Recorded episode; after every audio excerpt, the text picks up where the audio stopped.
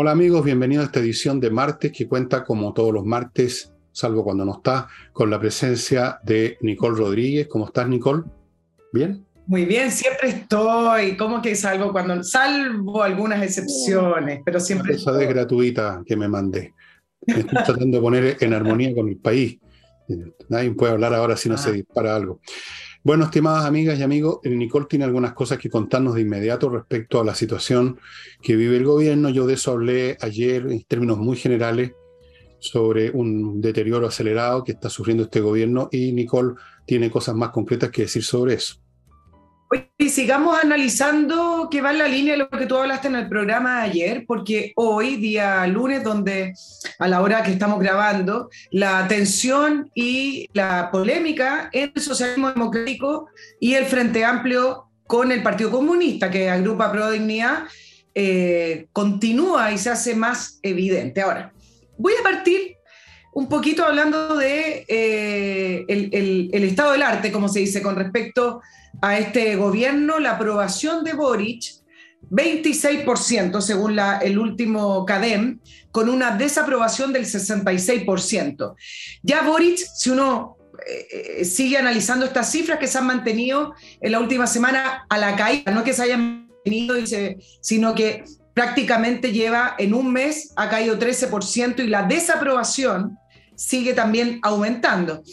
Entonces, si uno analiza la cifra en seco, lo que uno podría decir es que se está quedando al día de hoy prácticamente con su electorado de primera vuelta. Él sacó un 25.83.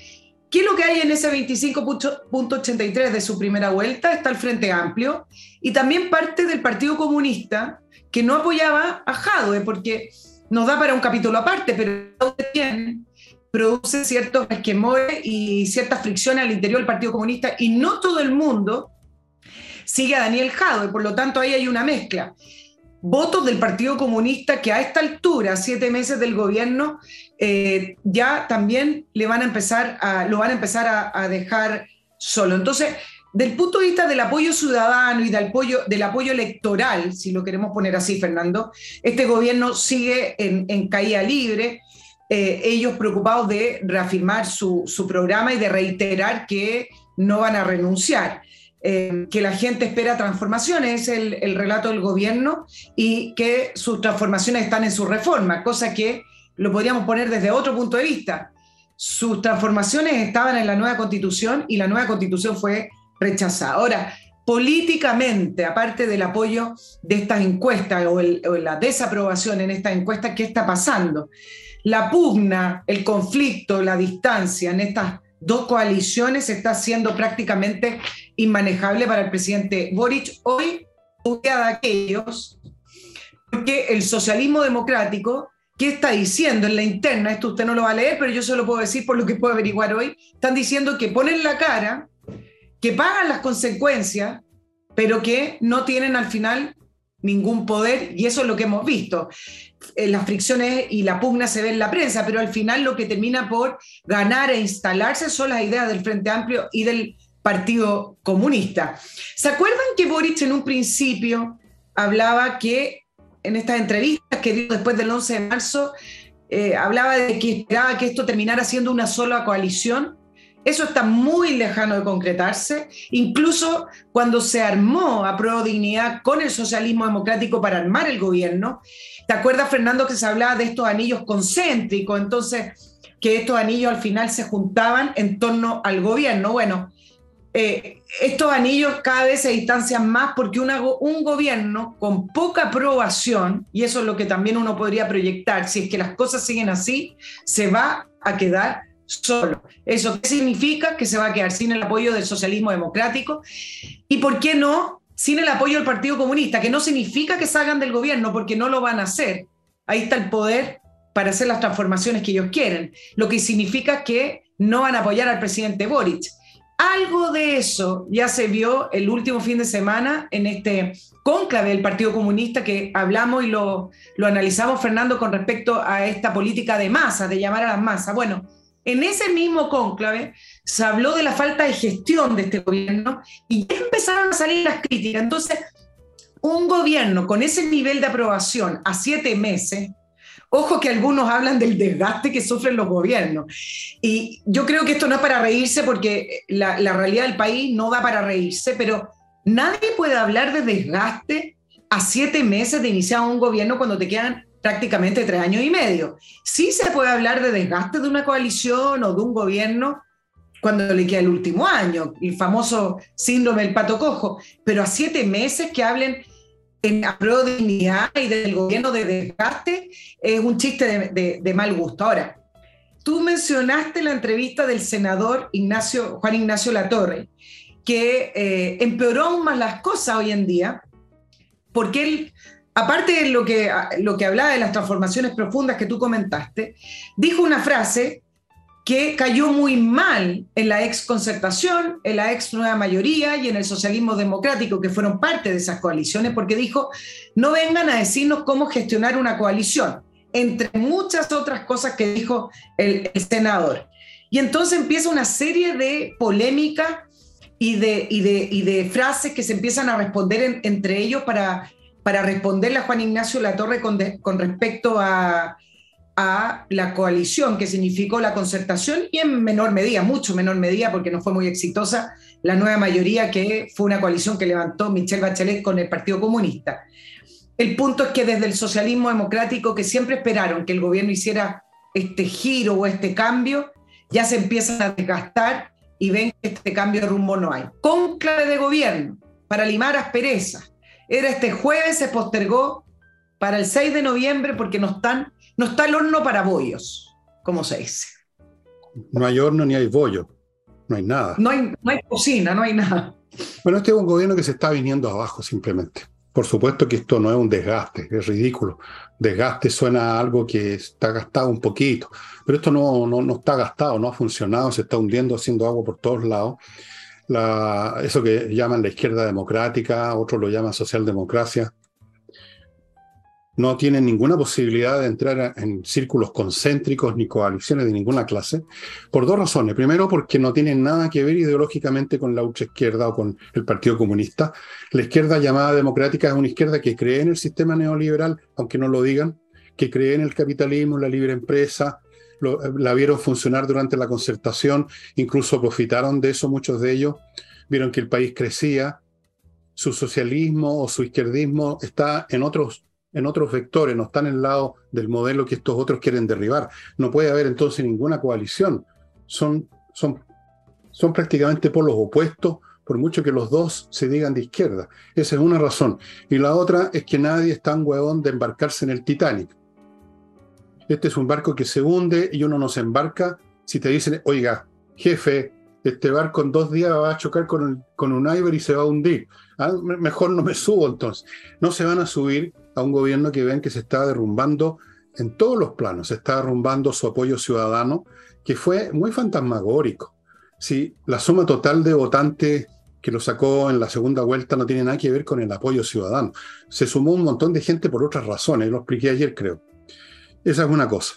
Así es que no va a haber ninguna coalición. Este gobierno se va a quedar con más o menos un cuarto de la población de Chile, que está conformada por la suma de los comunistas, el Frente Amplio, los jóvenes que se votaron a revolucionarios de todas las clases sociales, el, sectores poblacionales, en fin, ahí podría ser que 20, 25%, que representa un Chile que a su vez no tiene nada que ver con el otro Chile.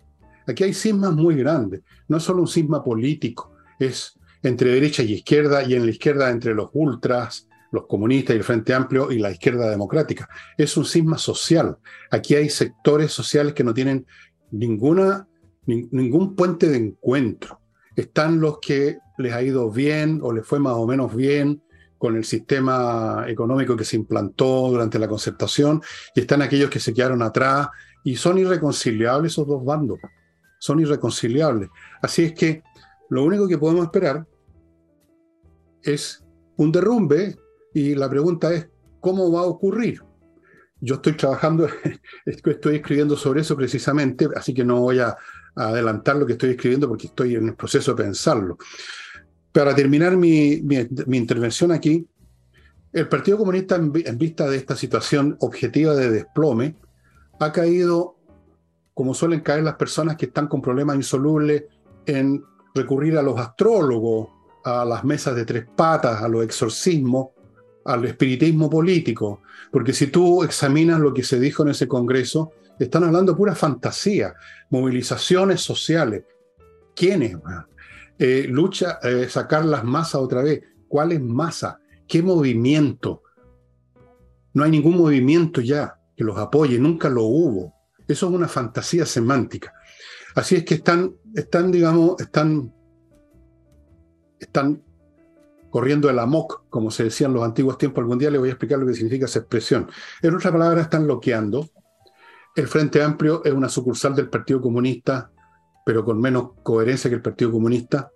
Así es que para mí esto ya entró en un proceso que puede ser rápido, puede ser lento, puede tener algunos, algunos frenos por aquí por allá en el proceso de ir acercándonos al modelo mexicano y luego haitiano. En eso estamos en este momento. ¿Cómo va a terminar este gobierno? Si termina con el término en tres años y medio más, el país no sé en qué situación va a estar. Pueden haber otros mecanismos en que termine antes, por ejemplo, puede haber una renuncia, si se produce una crisis muy fuerte, inmanejable ya, y vamos para eso, qué sé yo. Pero evidentemente, volviendo a tu punto, Nicole, no puede haber ya ninguna reconstitución de una izquierda global, una coalición que abarque a todos, a tirios y troyanos, a moros y cristianos. Eso es completamente imposible. Ya las aguas se separaron completamente. Lo único que está ocurriendo incluso que en sectores de la izquierda se está saliendo gente de a uno, de a dos, de a grupo. Lo de Amarillos por Chile es una muestra, pero hay otras más. Lo de la democracia cristiana, lo que mencionaba ayer de algunas personalidades que se están separando aguas, se están distanciando, todo eso habla de derrumbe. Claro, mira, es efectivo. Tú preguntabas por, por, la votación de Boric y en segunda vuelta sacó 4.620.000 votos. ¿ah? Eh, un, claro, fue un 55.87 frente a Cast, pero con 4.620.000 votos, claro, uno entiende que no es un gobierno de, de grandes mayoría. El, el, padrón electoral es de 14 millones de personas, por lo tanto, esa realidad la debieron haber entendido. Ahora, ¿qué ha pasado después del plebiscito del 4 de septiembre desde el punto de vista de la coalición, donde se reafirma lo que venimos diciendo desde el discurso del presidente Boric, ¿te acuerdas, Fernando? De ese, día, día en la noche del 4 de septiembre, donde los analistas decían, giró, hizo un rumbo. Y, no, mira lo que ha pasado con el Frente Amplio, que, que hace poco tuvo este fin de semana elecciones en el mismo partido político del presidente Boric, que es Convergencia Social ellos mismos dicen que ellos son los guardianes de la reforma. Están reivindicando a los motivos por los cuales ellos querían el poder ir con el programa que llegaron. ¿Qué dijo hoy el presidente de Comune? Nosotros también debemos defender la reforma eh, y al mismo tiempo mantener vivas las demandas de la ciudadanía como el CAE. Y esto es porque hace tres días atrás salía información que el CAE hoy, eliminar el CAE, que es la deuda estudiantil de los universitarios, es prácticamente imposible, no solamente porque es una mala política pública, sino que porque no hay plata. Hay que decir las cosas como son. Nunca fue una política pública o un, un, un objetivo que estuviera bien diseñado. No tenía ni idea ni siquiera cuánto costaba. Yo no les quiero latear ahora con las cifras, pero entonces salen a reivindicar estos eslogans con los cuales ellos se fueron eh, erigiendo, se fueron eh, transformando en personas eh, de poder o que les dieron el poder. Ahora, mira la confusión, y acá me quedo a propósito de la, de la fantasía semántica, y te quiero comentar lo que dijo hoy el senador Lagos Vélez, porque uno entendería que entre toda esta confusión, estas personas, como el senador Lagos Vélez, que lleva toda su vida en la política, que tiene experiencia, que tuvo la concertación, etcétera, cuando ponen la pelota al piso, tienen clara la película. Y resulta que defendiendo la, lo que fue la concertación en la polémica que se dio hoy, Lago dice, podemos tener mejores ideas, que me parece relativo, pero hablando de la, del, a propósito del de, eh, programa de gobierno.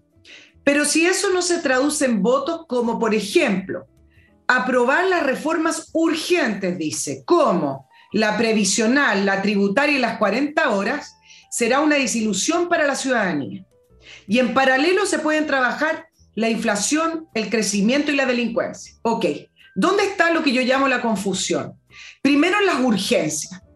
Yo no sé de dónde saca el senador Lagos Weber que las 40 horas es una reforma urgente ante la necesidad de las personas. La previsional me parece que sí. Y la tributaria depende. Depende hacia dónde enfoquen la reforma tributaria.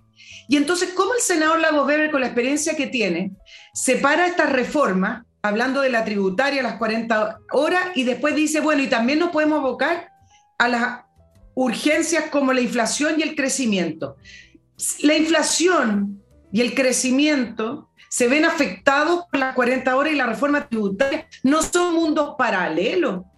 Entonces, todo este gobierno y toda esta coalición de gobierno y todos estos personajes entraron en un mundo de semántica muy extraño que me cuesta analizar, porque pareciera que todo pudiera ir en un camino paralelo y nada afecta a nada cuando todo afecta a todo. Ya te voy a explicar, pero antes de eso, o sea, creo que te voy a explicar. Muchas gracias, no, estoy confundida. Yo no explico nada, creo, pretendo que explico, pero en el fondo no explico nada, amigos. Ustedes habrán dado cuenta que yo no, no le achunto ni una.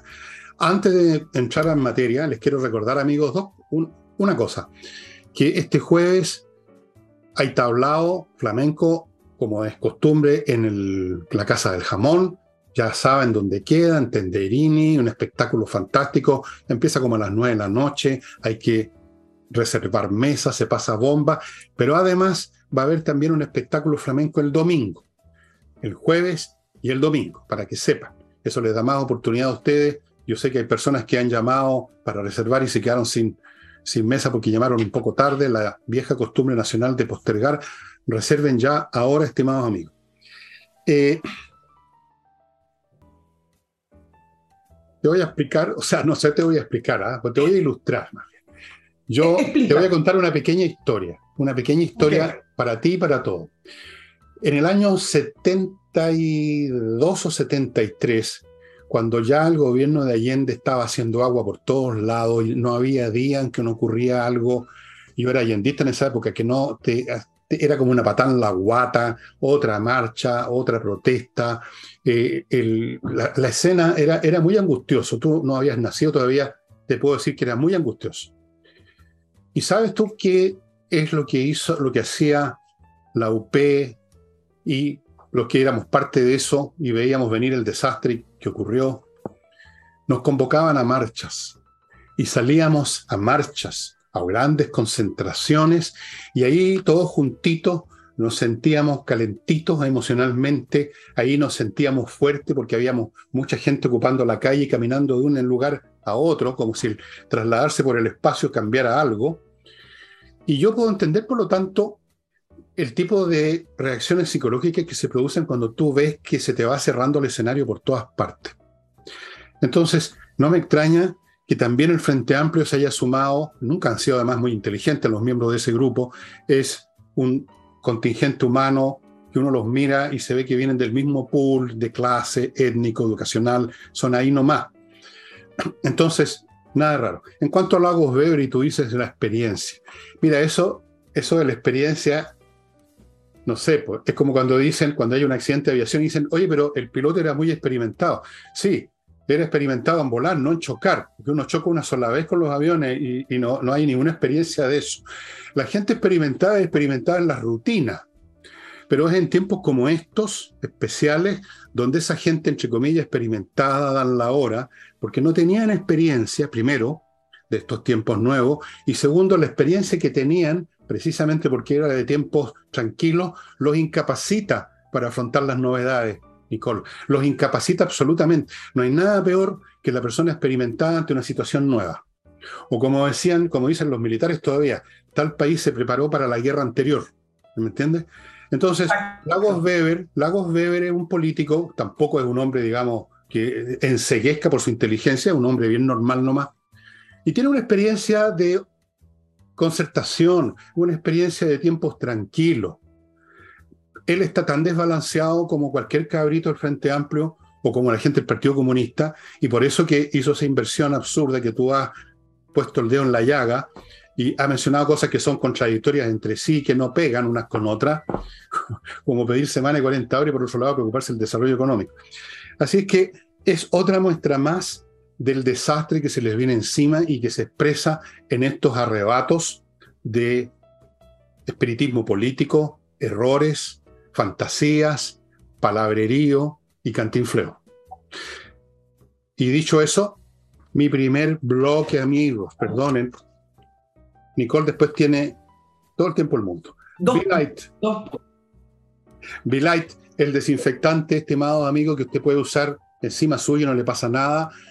Un desinfectante que destruye todos los virus, las bacterias, lo que esté en el aire, usted lo vaporiza y Taylor, pero además este producto tiene la gracia que no le hace nada a usted, no le molesta, no, le irrita la vista, no tiene que salir arrancando. Eh, yo, usted lo he hecho delante de usted tantas veces, me quedo muy lejos. El frasco con el vaporizador lo he echado aquí mismo, no pasa nada. Está hecho con la electrólisis del agua, su componente activo es una molécula que está en nuestro cuerpo, por lo tanto no nos puede hacer daño. Be Light, acostúmbrese a tener siempre en la casa este tipo de producto en estos tiempos que vivimos.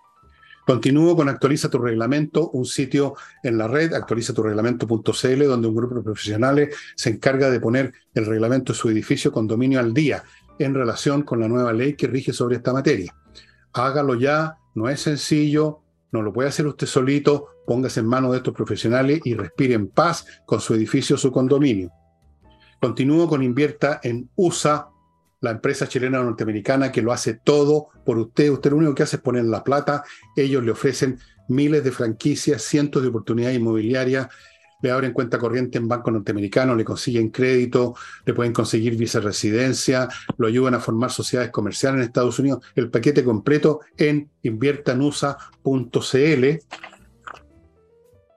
Continúo con un evento que va a ser este 8 de noviembre en el Teatro Nescafé de las Artes, un famoso bandoneonista, toca el bandoneón, te ubican, don Rodolfo Mederos, un gran heredero de Astor Piazzolla, me dicen. O sea, estamos hablando de un grande de la música argentina. Va a estar en el Teatro en el Café de las Artes este 8 de noviembre. Ya se están comprando las entradas, me dijeron. Entradas se compran en Ticketet. Usted sabe cuál es ese sistema. Ahí. Y continúa con mi climo Com que le instala la mejor climatización para su casa, su oficina.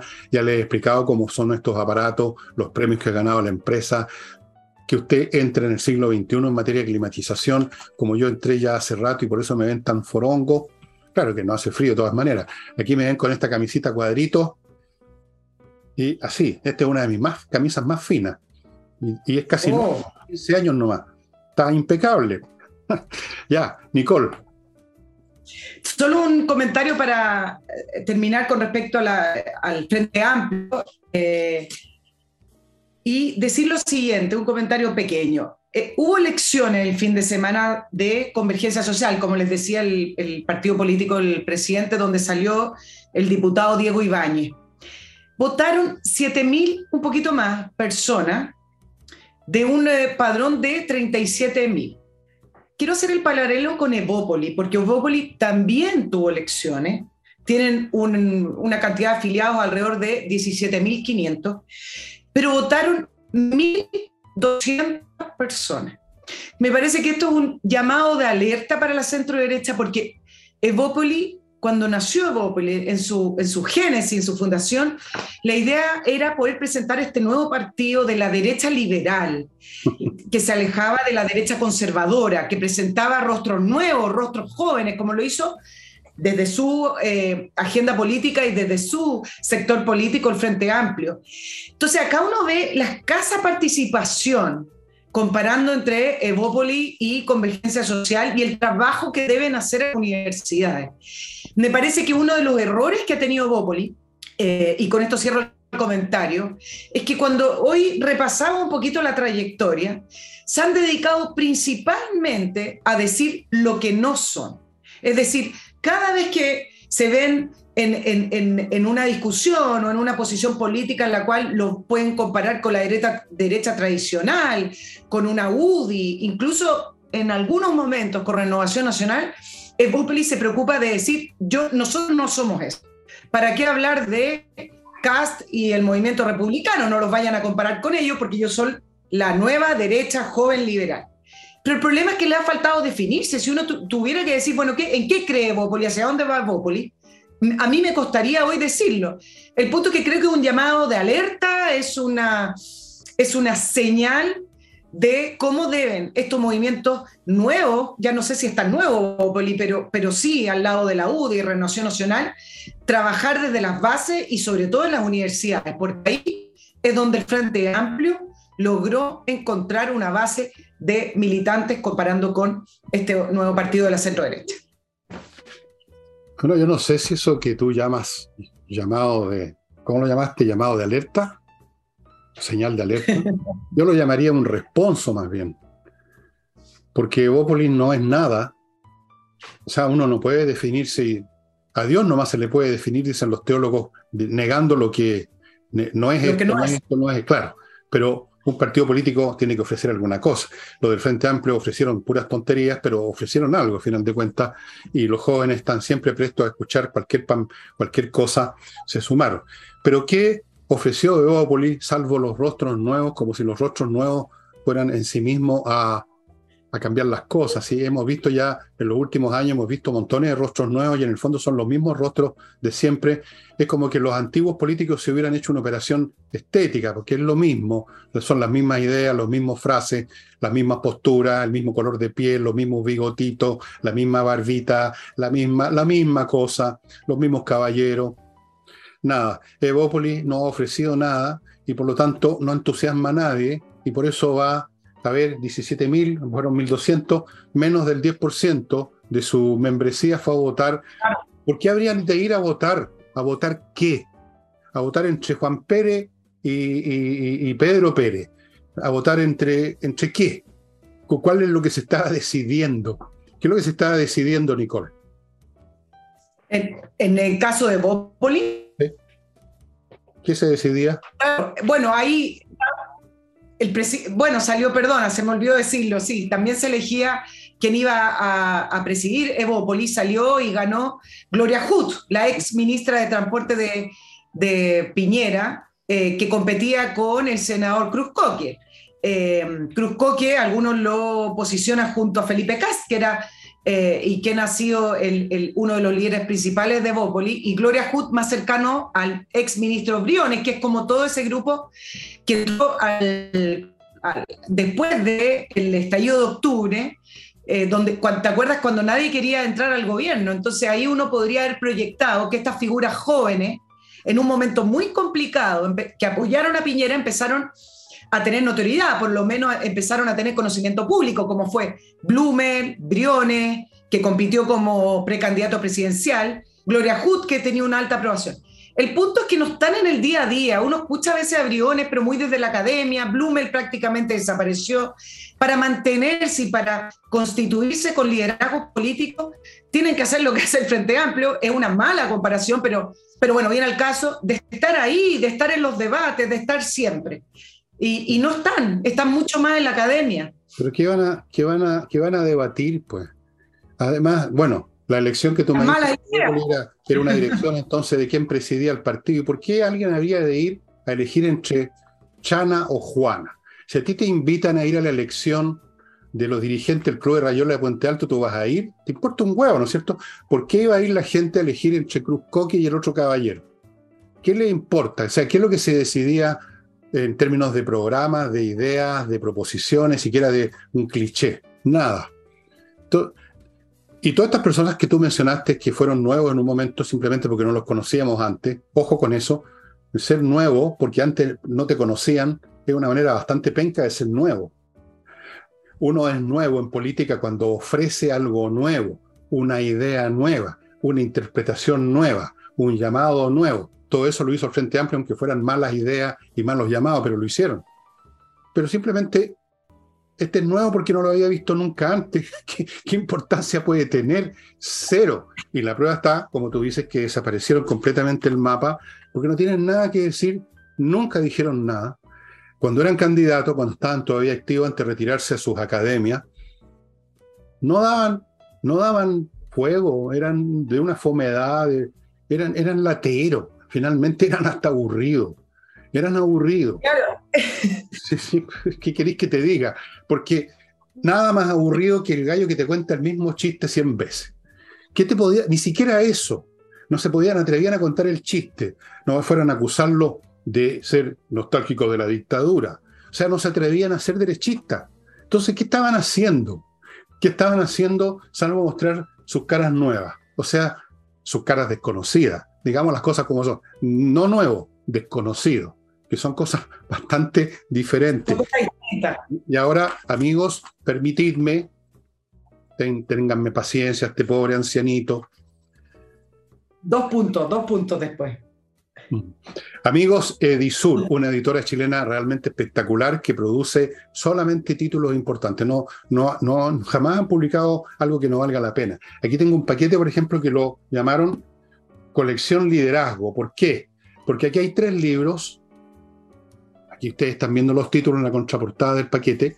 Uno es El famoso príncipe de Maquiavelo, yo les recomiendo a todos los estudiantes de sociología, historia, ciencias políticas o cualquier persona interesada en cultivar su mente, leer este primer estudio científico de la política que se escribió en el siglo XV por el señor Niccolo Machiavelli.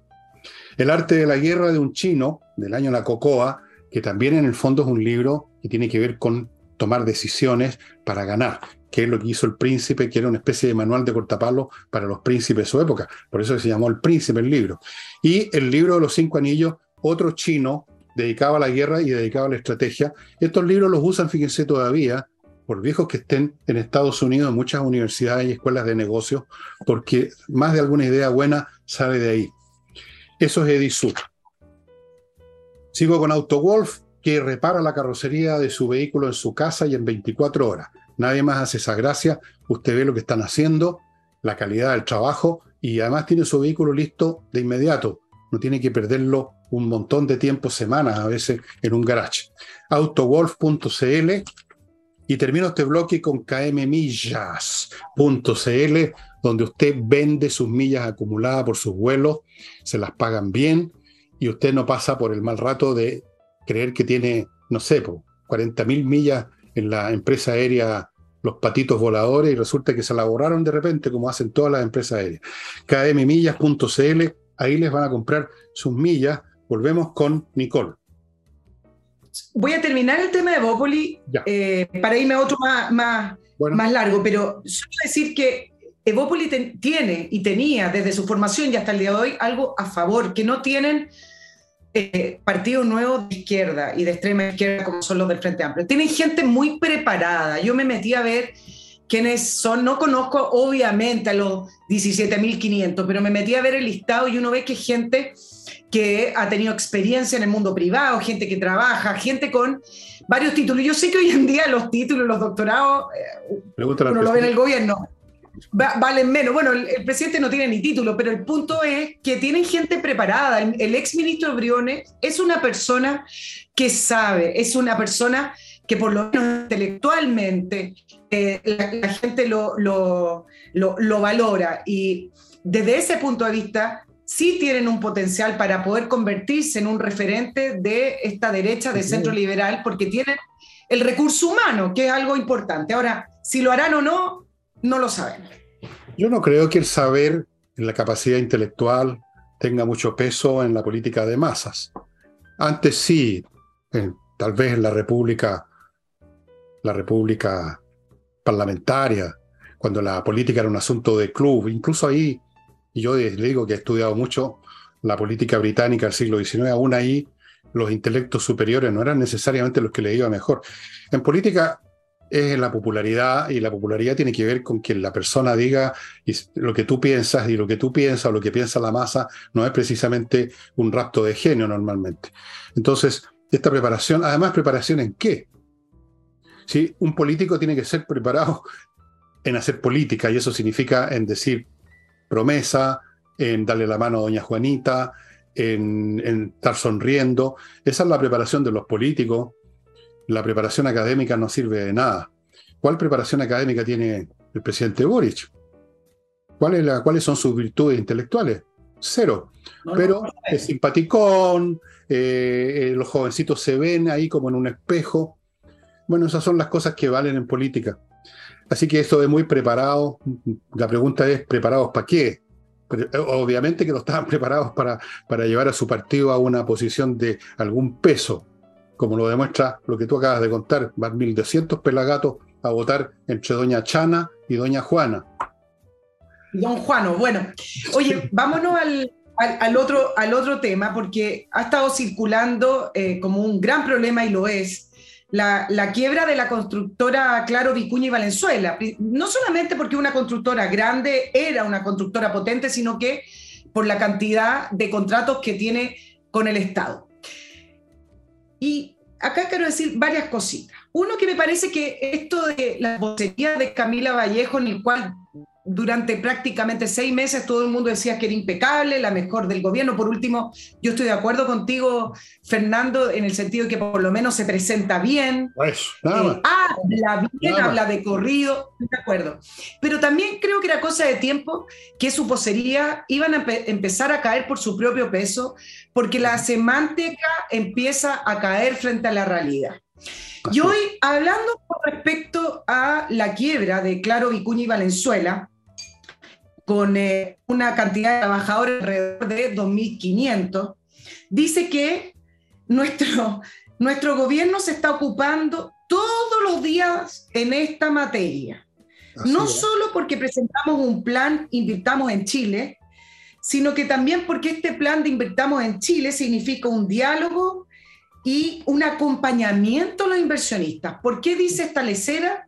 Lo dice porque Camila Vallejo, cuando le preguntaron con respecto a la quiebra, dice que a Claro y Vicuña le faltó dialogar. Ah, bien. Dialogar con el gobierno. Y em, le preguntan además por el resto de las constructoras, y acá eh, me quiero, quiero profundizar más, y dice, bueno, nosotros entendemos la situación con en el contexto internacional de la subida de los costos materiales y acá yo pongo el freno de mano y digo no. Esto efectivamente las constructoras se han visto en un escenario internacional de la, de, de la subida de los precios de los materiales que ha sido importante, pero lo que está haciendo quebrar a las constructoras y a la inmobiliaria en Chile la situación interna no es la situación internacional. Las quiebras de las constructoras, hoy día hablé con, un economista que, quería hablar, profundizar este tema, y me decía, mira, cuando se acercan las recesiones, las importantes, o periodos de crisis, el primer síntoma profundo son las quiebras de las constructoras que son las principales generadoras de empleo y que empiezan a mostrar este cuerpo enfermo, si lo quisiéramos comparar con una crisis, con, una enfermedad. Efectivamente, el alza de los costos ha hecho cambiar los precios de la vivienda, por ejemplo, también, acuérdate de la elevación de las tasas hipotecarias, pero acuérdate todo lo que ha significado la reforma tributaria para efectos de los DFL2, eh, la alza de impuestos y, y para qué seguir profundizando. Y hay un tercer factor que me parece tremendamente relevante para efectos de la situación en la que están las constructoras y para eso voy a ejemplificar lo que pasa en Estación Central. Hay 20 edificios que no pueden ser habitados porque no cuentan con la recepción final, son 6.700 departamentos. ¿Qué significa que esa constructora que invirtió una gran cantidad de millones de pesos para poder construir eh, esos 6.700 departamentos tiene paralizada su inversión y su gasto? Claro, se puede criticar los famosos guetos verticales, no me gustan, es un hacinamiento, lo que sea. Pero las reglas son las reglas. Y, en Estación Central les habían dado permiso a esa constructora para construir lo que construyeron. ¿Qué es lo que dice el alcalde del Frente Amplio, el alcalde Muñoz, de por qué no le da la recepción final?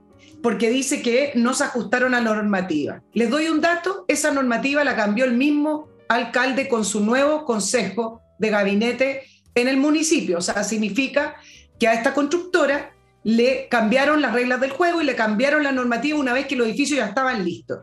Ante algunas personas, abogados dicen que no puede ser, bueno, y están en un, en un eh, proceso judicial. Pero ahí tienen parado a una constructora si no le recepcionan esos departamentos, ¿cómo quieren que se salven? Eso es un ejemplo. Y les puedo dar varios otros en los cuales ni siquiera les han respetado los permisos municipales para construir. Entonces, no le echemos la culpa, no le echemos la culpa a la, elevación o el alza de los precios de los materiales, porque eso sería un solo síntoma, que las cosas estén más caras, no que quiebren las constructoras. Bueno, es un buen ejemplo ese porque un tipo del Frente Amplio, otros que también son probablemente progresistas, le pusieron tantos problemas a una empresa en el sur, em, eólica, entiendo, que tenía una importante relación con el, esto del hidrógeno verde, que la empresa se retiró. Eh, vamos a ver y estamos viendo en todo orden de cosas la acción bastante estúpida de gente ignorante el buenismo multiplicado por la estupidez produce un resultado espantoso. En, en, un caso es un alcalde, en otro caso un congresal que vocifera en la sala mientras se discute lo de los impuestos, que aquí vienen las empresas a robarnos las riquezas nacionales. En otro momento el propio presidente hablando de cosas parecidas, nada menos que en las Naciones Unidas. Tenemos un personal de izquierda, pero de izquierda ya de última generación, llamemos, o más bien dicho, de última degeneración mental, que está haciendo lo suyo, que es arruinar el país, pues. ¿Sí? Ellos no saben cómo son las cosas. Este señor alcalde privilegió el tema de lo feo que son esos edificios o que los yetos urbanos y toda esa, esa chacharacha, no sé si le habrán preguntado a la gente que estaba dispuesta a comprar esos departamentos y que seguramente estarían, iban a vivir en mejores condiciones que antes. No creo que les hayan preguntado a ellos, sino que impusieron sobre esto un cliché, no sé si ambientalista, ecológico, estético, urbanístico, qué, y para, para ellos ese tipo de abstracciones son más importantes que la realidad, cómo funciona una sociedad, cómo funcionan las inversiones, cómo funciona la economía. Vayan, vayan, a darle explicaciones a la gente que se quedó cesante en la constructora, por ejemplo, vayan a darle explicaciones a todas las medidas que tomaron, incluso antes que fueran gobierno, que llevaron a la subida brutal de las tasas hipotecarias. Por eso se acabó, se cerró el mercado. Si esa es la base de la cuestión. No hay mercado, la gente no está comprando. Simplemente porque los créditos hipotecarios son muy caros. Muy caros. ¿Y por qué son muy caros? Bueno, vayamos para atrás y veamos qué medidas se tomaron que terminaron en eso. Y cada vez que tú investigas y sigues el hilo, como en una investigación criminal, sigues a dónde está el principio del mal, te vas a topar con estos, bueno, por algo, alguien cuando esto empezó dijo, esta es la revolución de los tarados. ¿Qué quieren que les diga? Si ahí están las decisiones, ahí están las Puta, basta con escuchar, perdónenme, pero basta con escuchar al presidente de la República lo que dijo en las Naciones Unidas. Basta con escuchar a su embajador en España, un país europeo, lo que dijo sobre la, desigualdad y todas esas cosas. Viven en un mundo fantasía y llegaron al poder y están destruyendo la realidad porque la fantasía y la realidad son cosas que jamás coinciden, estimados amigos. Cuando uno quiere mover las cosas en esta vida, incluso en el ámbito privado de uno, cuando uno quiere tomar determinaciones sobre la base fantasía, todo termina muy mal, pero recontra mal. Y antes que Nicole nos cuente sobre los dos puntos que tiene ahora,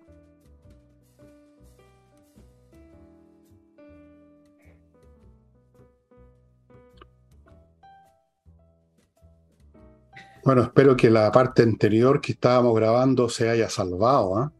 Déjame parar un poquito para ver la situación ya.